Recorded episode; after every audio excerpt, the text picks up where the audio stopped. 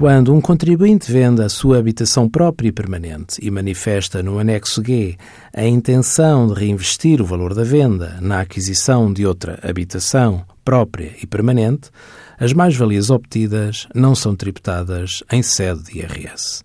O Código do IRS prevê também a exclusão da tributação no reinvestimento em construção, ampliação ou melhoramento de habitação própria e permanente. Esta situação tem regras próprias.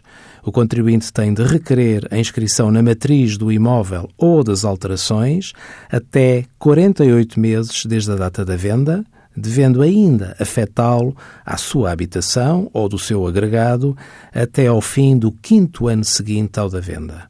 Caso não cumpra estes prazos, perde o direito ao benefício. Envie as suas dúvidas para conselhofiscal.tsf.occ.pt.